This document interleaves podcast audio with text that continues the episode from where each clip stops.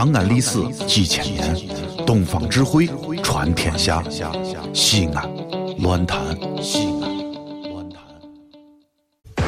三国是一个沧海横流、风云变幻的时代。沧海横流啊！哎，别别闹，别闹，你别闹。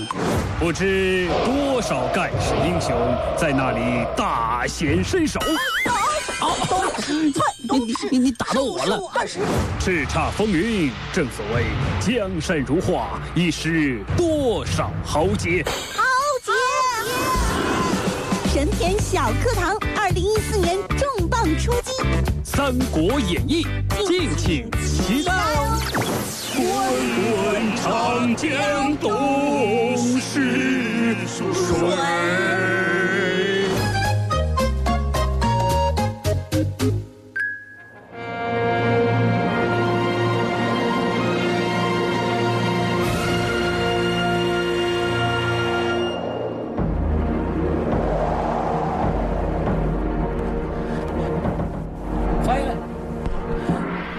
来到神篇小课堂。今天我们来说说《三国演义》第一回。汉朝的母鸡变公鸡。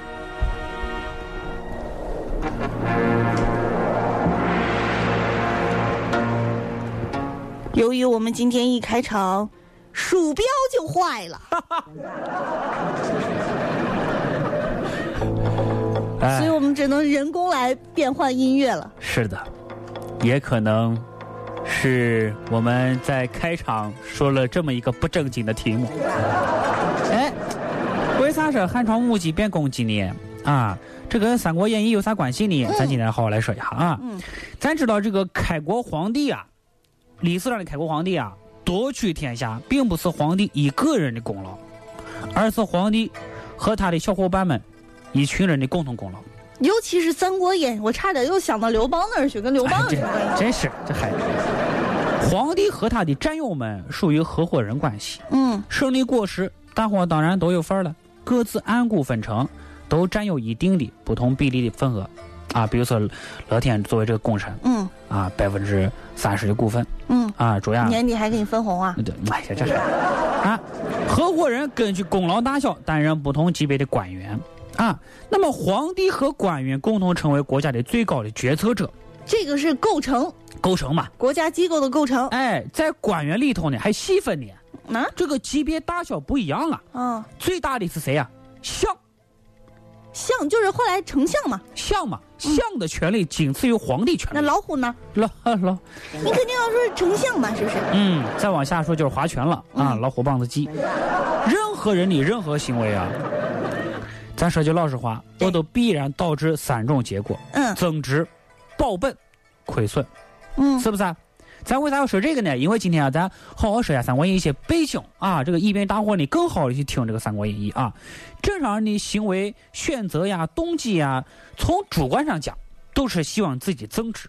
你看周亚，嗯，你看踏上主持人这条不归，不是哎踏上主持人这条很有希望的路，那当然是希望自己越来越好，因为卓雅本来就是一个很优秀的人，是不是？他希望自己增值。他希望自己更加的优秀。没有人说我上主持人这条道路，我是希望自己最后失业，对不对？没有人这样子的。我跟你说，你你再瞄一瞄，咱俩都得失业。哎呀，好好好。所以说啊，老百姓呢也有使自己增值的欲望。当时最佳的途径就是做官，嗯，是不是？做官，做官的人，比如说咱已经做官了啊，那我们也希望自己继续增值，没错啊，那就是要做相。没错，做相也同样有着使自己增值的欲望。就要做皇帝。但是你做相再增值的话，就意味着做皇帝的就要亏损了呀。所以皇权和相权之间必然是有矛盾的，嗯，有矛盾就有斗争。那我们要想办法解决矛盾呢。解决矛盾啊，那要么就是相权夺取皇权，要么就是皇权侵害相权。对，究竟何方可以胜出？万古不变的规律是什么？弱肉强食，适者生存。啊，我好想一时间变成张弛老师了。哦，你说的好棒啊！对不对？不管你是谁，啊，这东西都是不可改变的，啊。那么这个当时啊，啊，这汉朝那会子啊，皇帝在和丞相的博弈当中啊，抓住机会分成两步，把这个相权彻底整垮了。嗯，首先，首先是瓦解，嗯，首先是瓦解啊，皇帝呢把原本集中这个相权啊拆开了，分成若干股。啊，比如说你个三公九卿吧，各持股若干份，那么我就把你丞相权力分散，嗯，你的权力呢不让你一个人来这个啊担任，由多人担任，你这样你是不是就没法和我抗衡了？你，就是其次一个，就是不能允许功高盖主。对嗯啊，其次一个是架空，皇帝呢私设一个内朝。这个内朝就选自己最亲信的人，组成宫中决策机构，决策好了之后，内朝对外朝发号施令。所以你这样想一想，你们分析分析三国啊，熟悉三国的好朋友们啊，对，你们分析分析，这个曹操呢，后来当的是什么呀？是丞相。嗯，虽然有天子在那儿坐着呢，但是天子被架空了，架空了呀。而丞相的内部呢，有一群人嗯辅佐着他。对呀、包括后来来的这司马懿什么的，嗯对不对？啊，虽然司马懿最后也把他给收了，嗯，哎，但是呢，也属于他当时内朝里面的一部分人。哎，皇帝他他的内朝呢，他就是决策了。嗯那么外朝呢，就自身哈传达、执行之类的事情了。所以这一回合较量的时间啊，它的跨度是很长的。嗯，总之，最后的胜利者是皇帝，而丞相被淘汰晾在一边。但是皇权虽然巩固了，不要高兴的太早了。他的内朝内部啊，又分裂成了外戚和宦官两股势力。这就是为什么到了清朝的时候呢，嗯清朝的皇帝就不允许这个有宦官以及外戚干政了。啊，这怎么回事呢？给大家解释一下。对呀、因为前面的朝代这样的情况实在是太多了，尤其是到明朝的时候都泛滥了。你看这个老皇帝死了，小皇帝继位，嗯小皇帝年纪小啊，不能决策天下事情，嗯就由他的妈来主持朝政。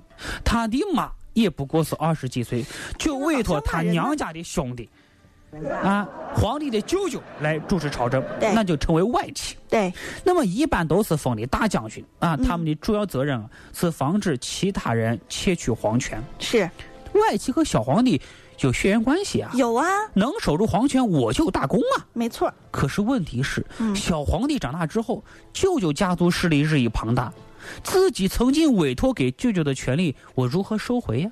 要回来就行了呗。也这不好要回来呀，是不是？所以小皇帝呢，只能是依靠自己身边的宦官，也就是太监。嗯这些太监呢，一直看着小皇帝长大成人，比亲爹还亲。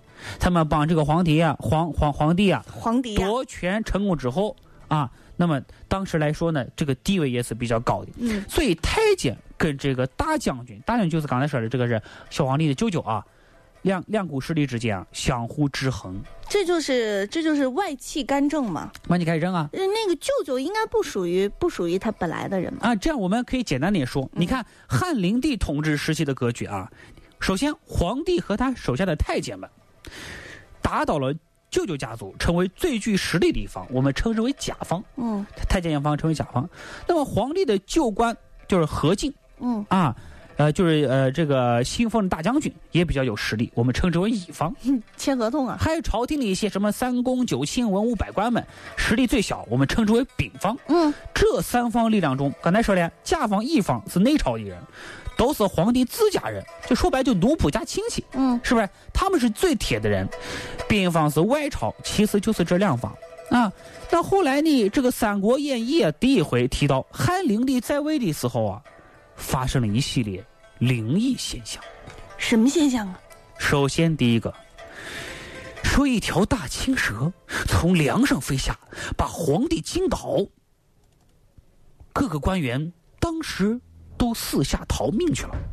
第二个，蛇不见了，忽然雷雨冰雹，半夜下来毁坏房屋无数。这都要有吓死。再一个，洛阳发生地震，接着海水泛滥，沿海居民被大浪卷入海中。再一个，就是本期的主题，母鸡变公鸡了。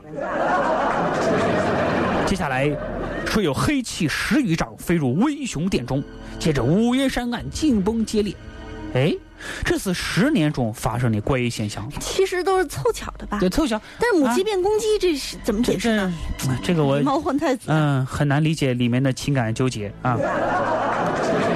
当时呢，这个官员当中啊，有一个一郎嗯，啊，也是一个大名人了，叫蔡邕。蔡邕我们知道啊。尚书皇帝，嗯他不说别的，就说母鸡变公鸡这件事儿。就奇怪皇上，啊！我跟您说，你看看，母鸡变公鸡这事儿，我知道谁干的，真的是你说母鸡都变公鸡了，谁下蛋呢？是太监干政导致的你瞎扯，啊！你说这不是，呃，裁缝裁布不用剪子胡扯吗？是不是？母鸡变公鸡是不是属实？就算属实，它也和太监没有半点关系啊。所以这件事情反映啥？是官员当中啊，有人企图打击太监，而太监行使的权利就是皇权，也就是说，打击太监就有可能被说成是挑战皇权。所以说，哎，这也有可能，有可能过去太监也算是皇上的人嘛。啊，嗯，所以你你看，刚才咱说了，这个蔡邕他应该属于兵方，就是属于这个外朝的人。你作为弱势的丙方，你直接攻击最强势的甲方，你这不是在找死吗？你不是挑衅吗？对呀、你果然最后这个大名人蔡邕很快遭到陷害，被革职放归田里。嗯，这就是我们今天第一回合说的母鸡变公鸡。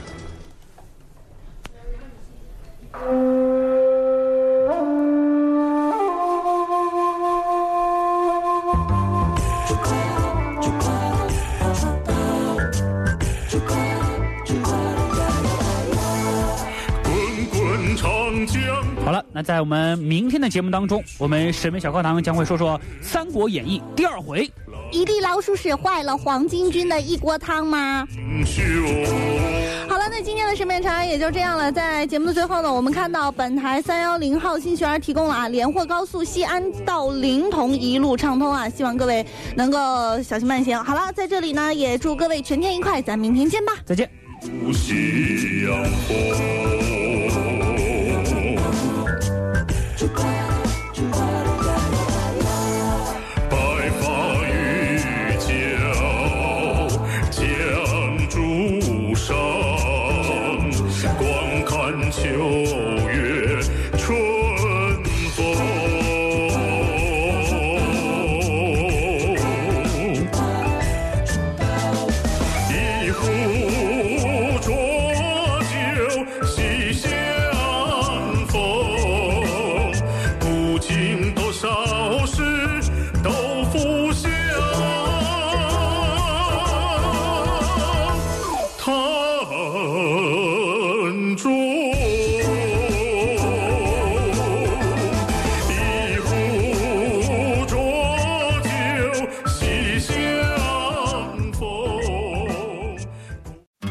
这里是西安，这里是西安论坛。